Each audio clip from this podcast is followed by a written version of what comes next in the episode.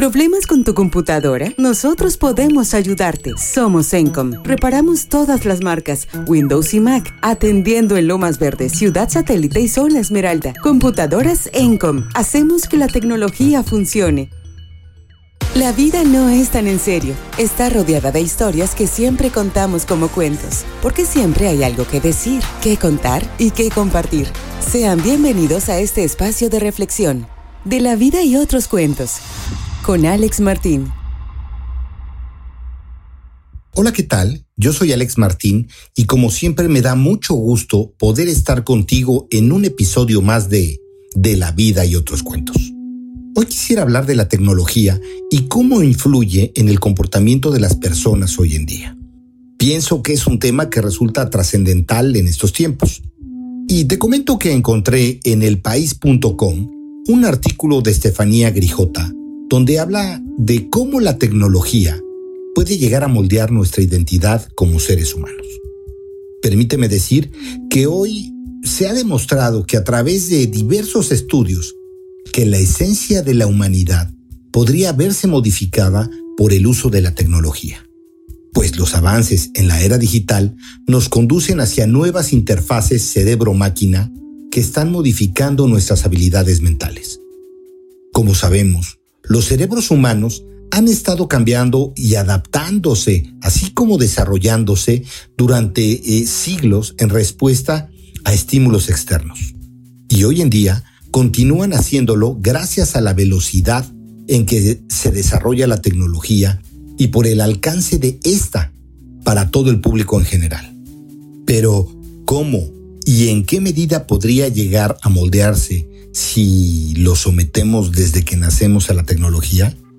Recordemos que los videojuegos en 4D, la realidad virtual, el Internet o las redes sociales son el pan nuestro de cada día para la mayoría de nosotros ya se ha vuelto la herramienta indispensable del actuar cotidiano. Y no hablo solo a nivel personal, sino también en gran medida al ámbito laboral. Y sobre todo para los jóvenes nativos digitales que no han conocido el mundo sin las conexiones tecnológicas. Pero las nuevas tecnologías, más que impactar en nuestro cerebro, están alterando nuestra identidad humana. Son muchas las investigaciones recientes las que alertan sobre cuán peligroso es el uso excesivo de la tecnología y cómo afecta directamente al aprendizaje, al sueño y a la interacción entre personas. Debemos adaptar y reeducar nuestro cerebro para evitar someternos a las consecuencias nocivas? Lo que está claro es que quizá debamos replantearnos el uso, el tiempo y el poder que le concedemos a todos los canales tecnológicos, en especial a las redes sociales que tenemos a nuestro alcance. Déjame decirte que el cerebro es un órgano extremadamente moldeable. A través de una investigación realizada entre más de 30 instituciones médico-científicas, comprobaron lo moldeable que puede llegar a ser nuestro cerebro. El informe revisó el papel de la plasticidad de este órgano y la generación de nuevas proteínas relacionadas con la flexibilidad cuando se producen cambios drásticos neuronales. Y se comprobó que su gran maleabilidad le permite adaptarse continuamente a los cambios constantes del entorno. Por dar un ejemplo, las personas con sordera adquirida procesan el tacto y la visión en forma diferente.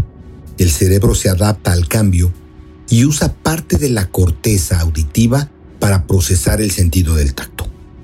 Y si hablamos de las interfaces cerebro-máquina, déjame definir que una interfaz cerebro-computadora es un dispositivo que permite establecer una comunicación entre nuestra mente y el mundo externo. Eso es sin la ayuda de los nervios periféricos o la actividad motora. Y esto lo hace utilizando la actividad eléctrica del cerebro siendo este uno de los mayores ejemplos de evolución tecnológica en beneficio de la humanidad. También un avance que, aunque aún se encuentra en proceso de investigación, va a tener muchas posibilidades de aplicación, es esta tecnología que permite registrar y procesar ondas cerebrales en tiempo real y traducirlas en una acción en el mundo exterior. Según Facundo Manes, neurólogo y autor del libro El cerebro del futuro, interpreta y traslada la actividad eléctrica neuronal a un dispositivo o prótesis que se estimula para generar comandos motores. De esta manera, las interfaces cerebro-computadora tienen el potencial de devolver el movimiento a personas que han sufrido, por ejemplo, parálisis. Es lo que él comenta. Hoy en día existen chips para dotar con nuevas habilidades a los humanos. Permíteme comentar que la mayoría de estas interfaces cerebro-máquina tienen enfoques terapéuticos. Sin embargo, puede que en un futuro se utilicen con el objetivo de potenciar el funcionamiento cerebral de las personas sanas. En teoría, es posible potenciar funciones sensoriales y cognitivas a través de implantes cerebrales o de dispositivos externos. Esto ha llevado a imaginar la oportunidad de dotar a los humanos con habilidades antes impensables, como tener memoria ilimitada, percibir más colores, tener una visión nocturna, que nos haga entrar en una era posthumana de superinteligencia. Eso es lo que explica Manes. Bueno, todo esto es posible gracias a los avances de la nanotecnología, la biotecnología, la neurociencia y las TIC. Por eso se dice que esta interfaz cerebro-máquina es una posible puerta de entrada a una revolución en la que se fusiona el cuerpo humano con dispositivos artificiales, añade el mismo autor. Mm, se ha determinado que las emociones positivas y el estado del flow se debe a que nuestras relaciones afectivas, sanas y de calidad nos ayudan a vivir más, mejor y más felices. Y que es gracias a la ciencia que hoy conocemos la importancia de los lazos positivos y duraderos en nuestro bienestar, pues se ha demostrado que ayudan a proteger el cerebro y afectan las funciones psicológicas, fisiológicas y el comportamiento. Y permíteme decirte que recientes investigaciones en la materia han demostrado que cuando tenemos cerca a nuestros seres queridos, registran una menor actividad en el área neuronal que están asociadas al procesamiento del peligro y por ello somos menos propensos a activar las respuestas corporales frente al estrés. Déjame decirte que para Joseph Calvert, un neuropsicólogo de Neurocotien, cuando el cerebro obtiene un sentimiento total de motivación que hace que una persona se implique al máximo en la tarea que está realizando, se dice que está fluyendo. Empatizar con los demás, generar conocimientos y aprendizajes o disfrutar del momento al generar ideas en un entorno laboral son algunos de los ciclos continuos de recompensa del cerebro que le impulsan hacia el siguiente ciclo. Eso expone Calvert. Así, cuando el cerebro fluye, es más fácil que pase satisfactoriamente a la siguiente tarea, sin bloqueos que le impidan avanzar en la consecución de los objetivos que se han marcado a una persona determinada. Y bueno, para seguir hablando del tema, te invito a que hagamos una breve pausa. Familia, soy Matilde Obregón. Ante el COVID es muy urgente fortalecer nuestro sistema inmunológico. Les recomiendo Inmunolina, considerada nutracéutico por su riqueza de nutrientes 100% natural. Una microalga con extraordinarias bondades antivirales, antiinflamatorias y antioxidantes. Protege ya a tu familia con Inmunolina. De venta exclusiva en amisisfarma.com. Perder grasa abdominal es más fácil de lo que piensas. Te damos tres consejos para lograr un cuerpo más ligero. 1. Camina una hora al día. Lo ideal es lograr 8000 pasos. 2. Deja los azúcares refinados. No solo están en refrescos, los consumes en más lugares de los que crees.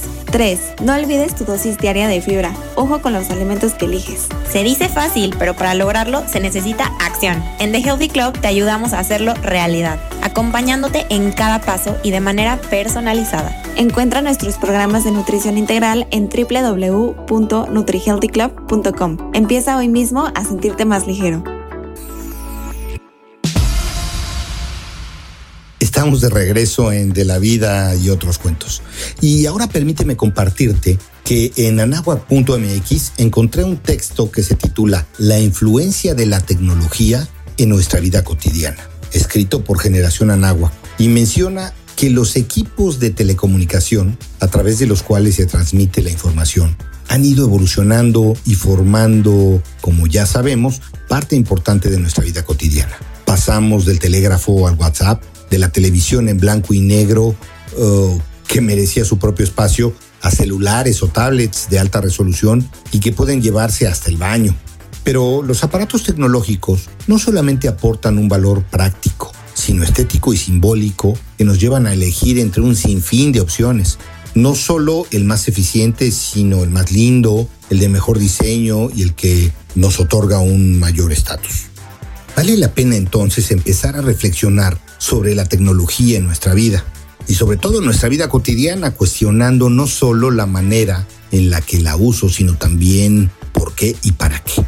Y hablando de tecnología y mente, déjame compartirte que los mexicanos pasamos más de ocho horas al día interactuando con algún aparato tecnológico, conectado a Internet, ya sea el celular, la computadora o la tablet, por lo que es imposible pensar que algo en lo que ya pasamos la mayor parte de nuestro tiempo no pueda tener un impacto, tanto positivo como negativo. Y hablo particularmente de nuestra mente. Y en verdad lo tiene, ya que la tecnología ha marcado no solo una nueva forma de relacionarnos con otros, sino con nosotros mismos. Si pensamos en cómo la tecnología bien aplicada nos ayuda a organizarnos mejor, a aprender cosas nuevas, a llevar el registro de nuestras metas y avances personales o a cortar distancias con amistades o familiares, puede resultar positivo. Sin embargo, del lado contrario es que al no ser conscientes, podemos ser bombardeados por información dañina, estresante e incluso se puede buscar situaciones en las que estemos expuestos a graves riesgos. ¿Sabías que las universidades registran cada vez más casos de depresión y de ansiedad que están directamente ligados con el uso de las redes sociales? Déjame compartirte que según la Asociación Mexicana de Internet, el 82% de los usuarios conectados a Internet están activos en alguna red social, siendo esta la actividad principal en Internet por encima del mailing y la búsqueda de información. Además, según la última investigación de hábitos de Internet, se registró que los mexicanos pasamos en promedio 8 horas al día conectados, lo que representa una jornada laboral completa, siendo el momento de la comida y el final del día las horas de mayor tráfico. O sea, que sin importar si nos encontramos solos o acompañados, estamos online. Entonces, ¿en dónde queda tiempo para intimar conmigo mismo o con mis relaciones? Me refiero a mis amigos, a mis parientes o a la persona con la que estoy interactuando en esos momentos de, de comida o de alimento. Déjame decirte que en las redes sociales interactuamos o intercambiamos información con personas con quienes pensamos que tenemos algo en común filtramos las cosas que subimos o eliminamos de nuestros perfiles con base a la cantidad de likes, shares o comments que recibimos. Esta acción denominada economía de la atención depende enteramente de la reacción que nos provoca el interés de otros y su respuesta en las redes sociales. Como te lo comentaba, en estudios se ha encontrado que cada like genera una producción de dopamina en el cerebro y la actividad de sistemas vinculados a la recompensa por eso de las redes sociales que se han vuelto totalmente adictivas. Una buena dosis de like y de intercambios puede en efecto hacernos sentir muy bien y contribuir a nuestra autoestima. El problema viene cuando en el mundo exterior no hay nada que sustente mi autoestima y mis vínculos. Por eso el tema con las redes sociales, la tecnología y la mente que no tiene que ver con aislarnos o privarnos de un intercambio, sino en aterrizar el cómo las usamos. En primer lugar, debemos tener presente que en las redes sociales se tiende a apreciar los momentos de logro de las personas. Los mayores likes vienen ante los éxitos y situaciones excepcionales. Así que eso es lo que la gente sube más. No sube instantes cotidianos o de duda, ansiedad o de fracasos solo la imagen del mundo ideal y del triunfo. Tener esto en mente es esencial, ya que los trastornos depresivos vinculados al uso de redes sociales tiene que ver con la comparación de nuestras vidas y los momentos cotidianos con los de otros, con los de otras personas, sin considerar que se trata de cuestiones excepcionales.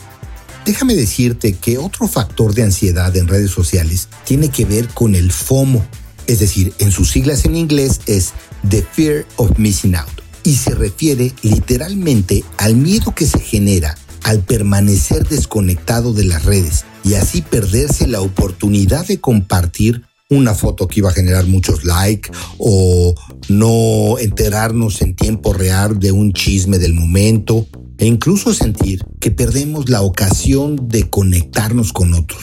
Es tan trascendente el tema que se ha hecho incluso varias películas en el orden cómico al respecto. Y voy a hacer hincapié, eh, hablar de FOMO, de verdad se refiere a ese miedo que genera el permanecer desconectado de las redes sociales, que tenemos que tener mucho cuidado eh, al respecto, ¿no? También podemos encontrar fenómenos que no necesariamente están relacionados con lo que publicamos, sino con lo que observamos en redes sociales. Se habla del 75% de que los usuarios de Internet han sido testigos de un ciberacoso o un cyberbullying y el 40% de los usuarios adultos de Internet lo han padecido en algún momento.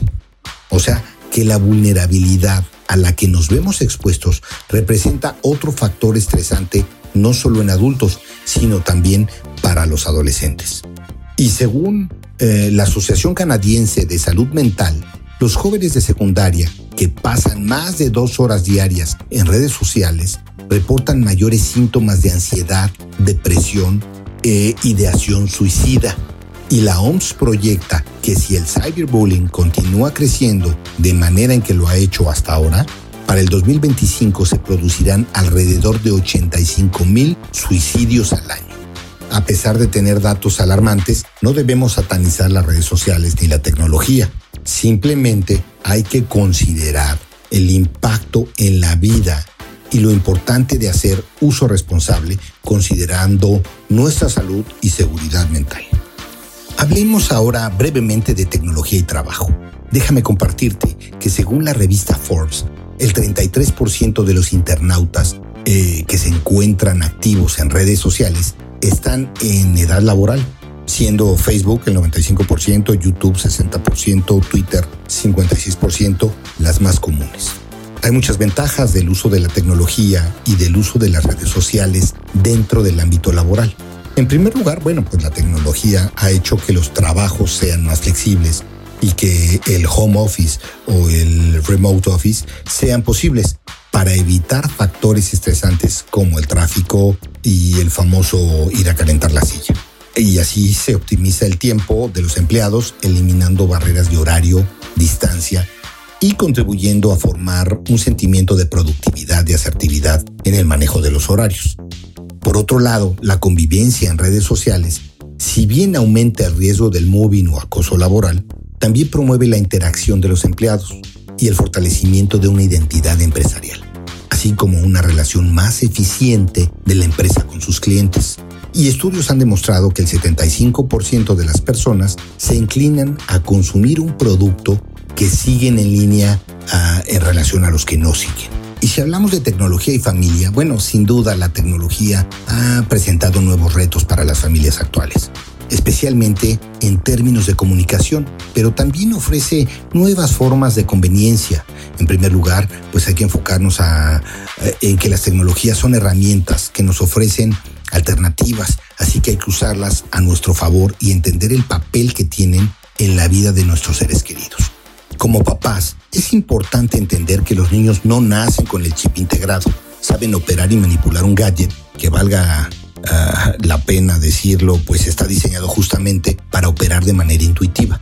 Y esto no significa que saben usarlo con responsabilidad y ética. Como papás, hay que ofrecer una guía para nuestros hijos y entender las redes que tienen a su alcance. También podemos comprender ciertos fenómenos y explicárselos a nuestros hijos. Por mencionar un ejemplo, la UNICEF ha señalado que al interactuar por Internet, los límites que existen en el mundo físico no quedan tan claros, así que tendemos a generalizar o exagerar los vínculos. Hay que aclarar que no todas las personas que tengamos en redes sociales son de confianza o son amigos. Los adolescentes son una población particularmente vulnerable, ya que tienden a buscar vínculos intensos en los que predomina la idealización. Desde pequeños debemos enseñarles a usar filtros de seguridad y no a compartir datos personales y a fortalecer su autoestima mediante la conveniencia de la calidad con ellos. Y al regresar tendremos la interacción de Ulises Espinosa Vázquez, director de TI de Prudential Seguros, quien cuenta eh, con una certificación de Greenbelt, Six Sigma, es maestro en administración por el ITAM y licenciado en informática y administración por parte del Politécnico Nacional.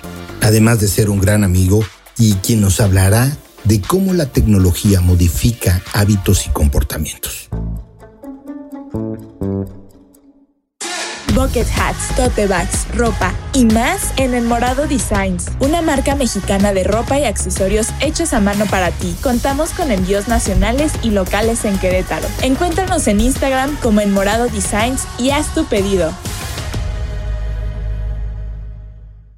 ¿Problemas con tu computadora? Nosotros podemos ayudarte. Somos Encom. Reparamos todas las marcas, Windows y Mac. Llámanos al 55 44 40 0647. Anótalo 55 44 40 0647. Visítanos en www.encom.com.mx. Atendiendo en Lomas Verdes, Ciudad Satélite y Zona Esmeralda. Computadoras Encom. Hacemos que la tecnología funcione. Tal amigos? ¿Cómo están en este episodio de La vida y otros cuentos? Quiero agradecer a Alex por la invitación para participar y hablar de un tema que me apasiona, que me encanta, que es eh, la tecnología y está cómo está influyendo en el comportamiento de las personas y para hacerlo más cercano, pues finalmente de nuestras familias, de nuestras parejas, de nuestros hijos, con nuestros padres, nuestros amigos. Finalmente la tecnología eh, viene a, evolucionar, cambiar la manera como nos estamos al día de hoy relacionando, ¿no?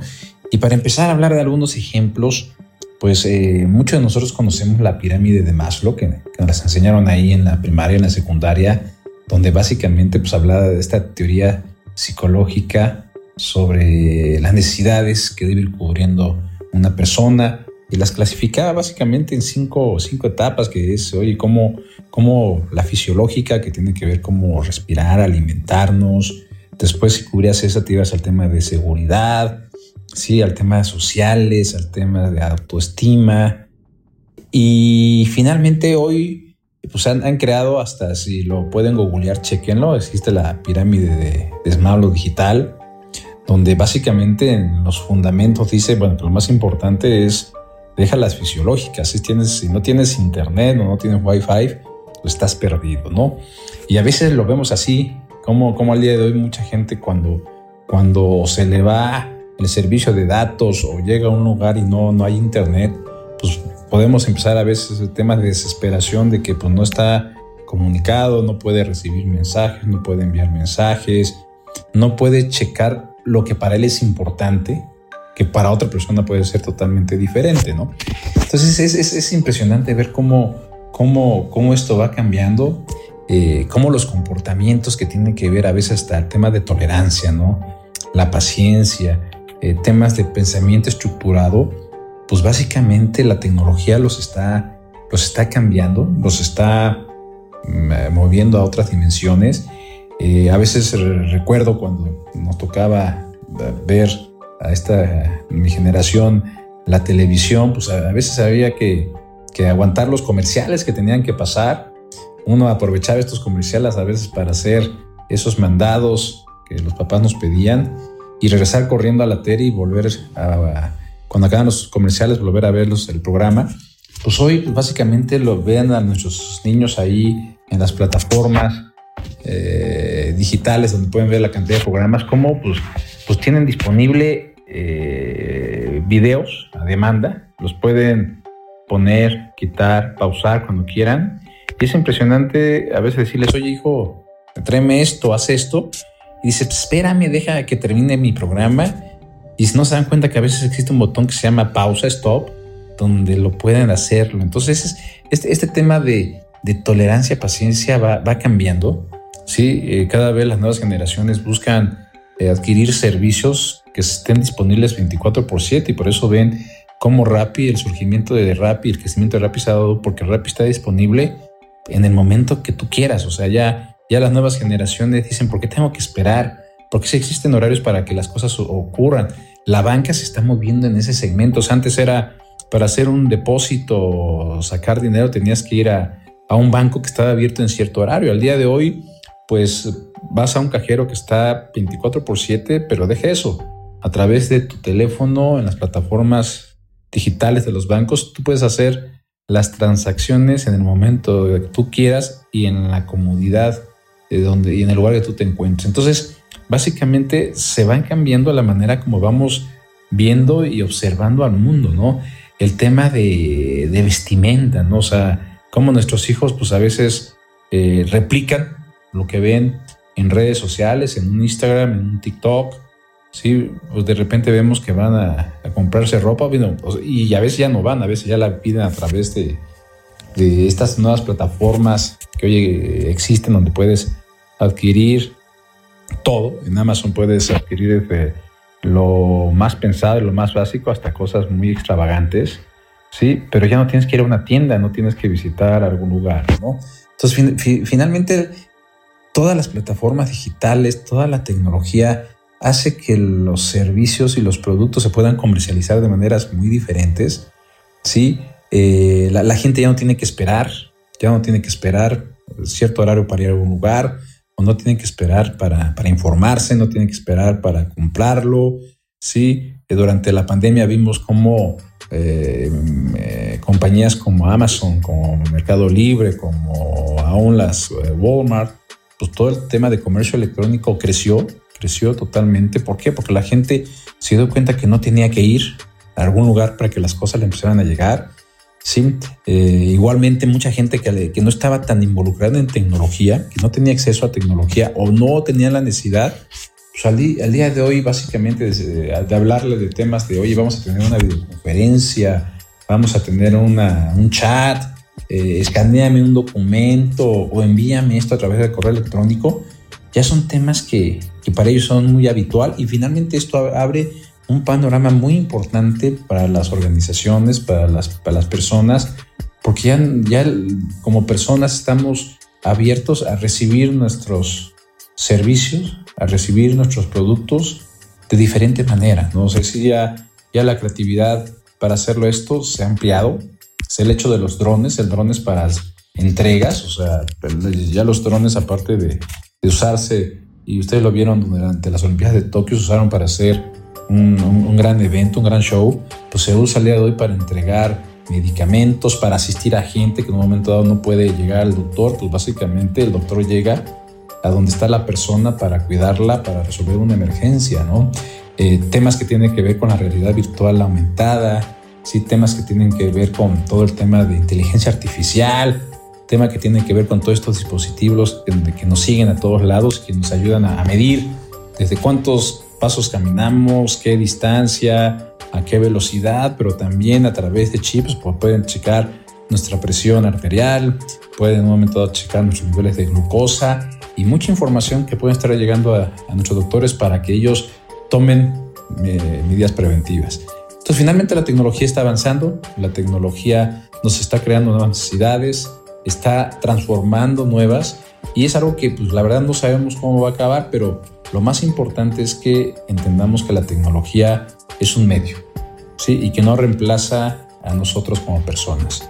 Entonces, siempre que estés en reuniones, no olvides saludar, no olvides sonreír y despedirte, porque la tecnología hasta el día de hoy no podrá reemplazar esa calidez humana.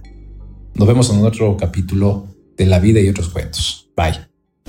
Realmente agradezco mucho tan interesante intervención, Ulises. Muchas gracias. Y bueno, como es costumbre, demos un vuelco desde el punto de vista filosófico.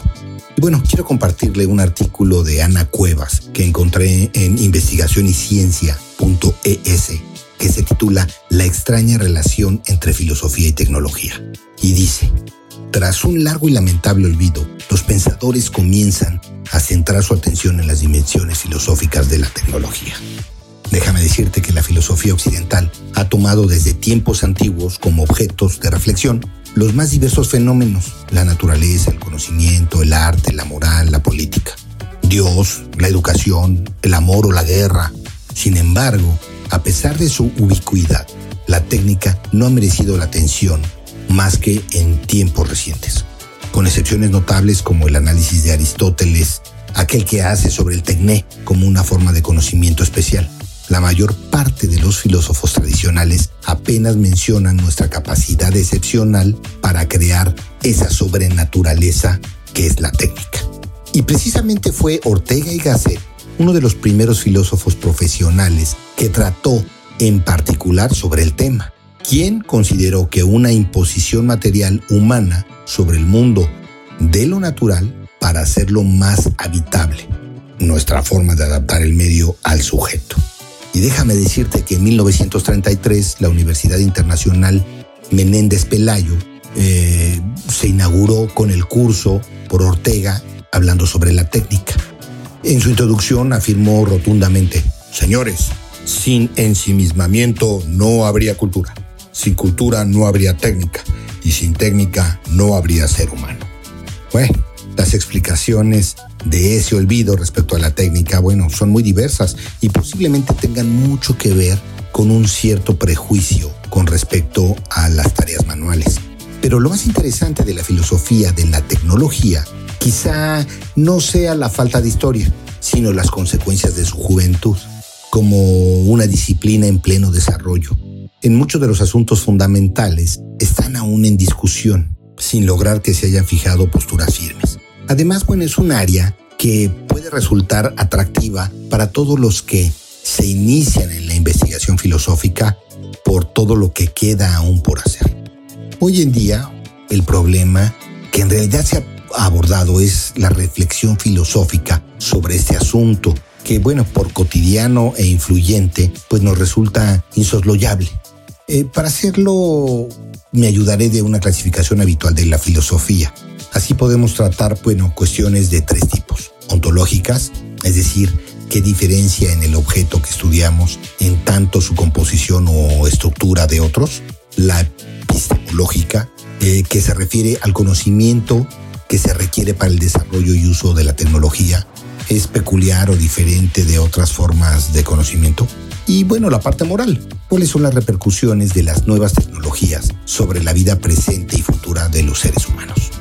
Bueno, asimismo, bueno, la filosofía ha entrado en colaboración con disciplinas como la sociología, la historia o la economía, naturalizándose y empleando conocimientos y métodos pertenecientes a ellas.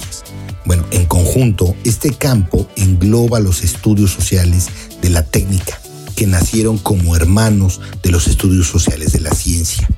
Bueno, déjame decirte que entre las actividades humanas, las que posibilitan incidir sobre el mundo, sobre la circunstancia, diría Ortega, tratando de erradicar cuánto nos es hostil y nos hace seres necesitados. Bueno, pues esa erradicación es el resultado de producir o fabricar lo que no hay en la naturaleza. Bien, porque simplemente no existe en ella. Bien, porque no está a nuestra disposición como lo precisamos. A ese conjunto de actos es a lo que se denomina técnica. Entonces, pues la técnica nos permite, en suma, vencer la resistencia que la naturaleza nos presenta a la hora de insertarnos en ella. Es la vía que hemos desarrollado a fin de que los requisitos imprescindibles para nuestra supervivencia como animales dejen de serlo. Para conseguirlo, reobramos la naturaleza, creando sobre ella una malla técnica a la que vamos adaptando a la vez que nos vamos liberando y dictando de las cosas naturales. Y bueno, pues te invito a profundizar sobre el tema de filosofía y tecnología. No olvides enviarme tus comentarios y recuerda darnos tu opinión a través de mi Instagram en De la Vida y otros cuentos, todo junto en minúsculas guion bajo oficial. También puedes enlazarme a través de mi WhatsApp en el 55 30 41 70 79. Eh, te invito a escuchar los podcasts del equipo de Defrag que encontrarás en www.defrag.mx y también en Facebook o Instagram. Recuerda los martes con Laila y Andrea en The Healthy Pop, quienes hablan de cómo mejorar tu nutrición. Eh, los jueves tenemos a Pavi Sánchez con Constelando con Pavi, quien habla de cómo hacer una vida más llevadera y sanar las causas de origen. También estamos nosotros en De la Vida y otros cuentos, eh, que recuerda que es un espacio de reflexión a nuestro acontecer cotidiano. El sábado no olvides escuchar a Amado Chiñas con The Hot Mix, eh, que son una mezcla de música hall, dance, trance. Y también el sábado está Alex Kick con The By Tracks, con un podcast de tecnología, ciencia y un toque de música. Yo soy Alex Martín y nos escuchamos hasta la próxima.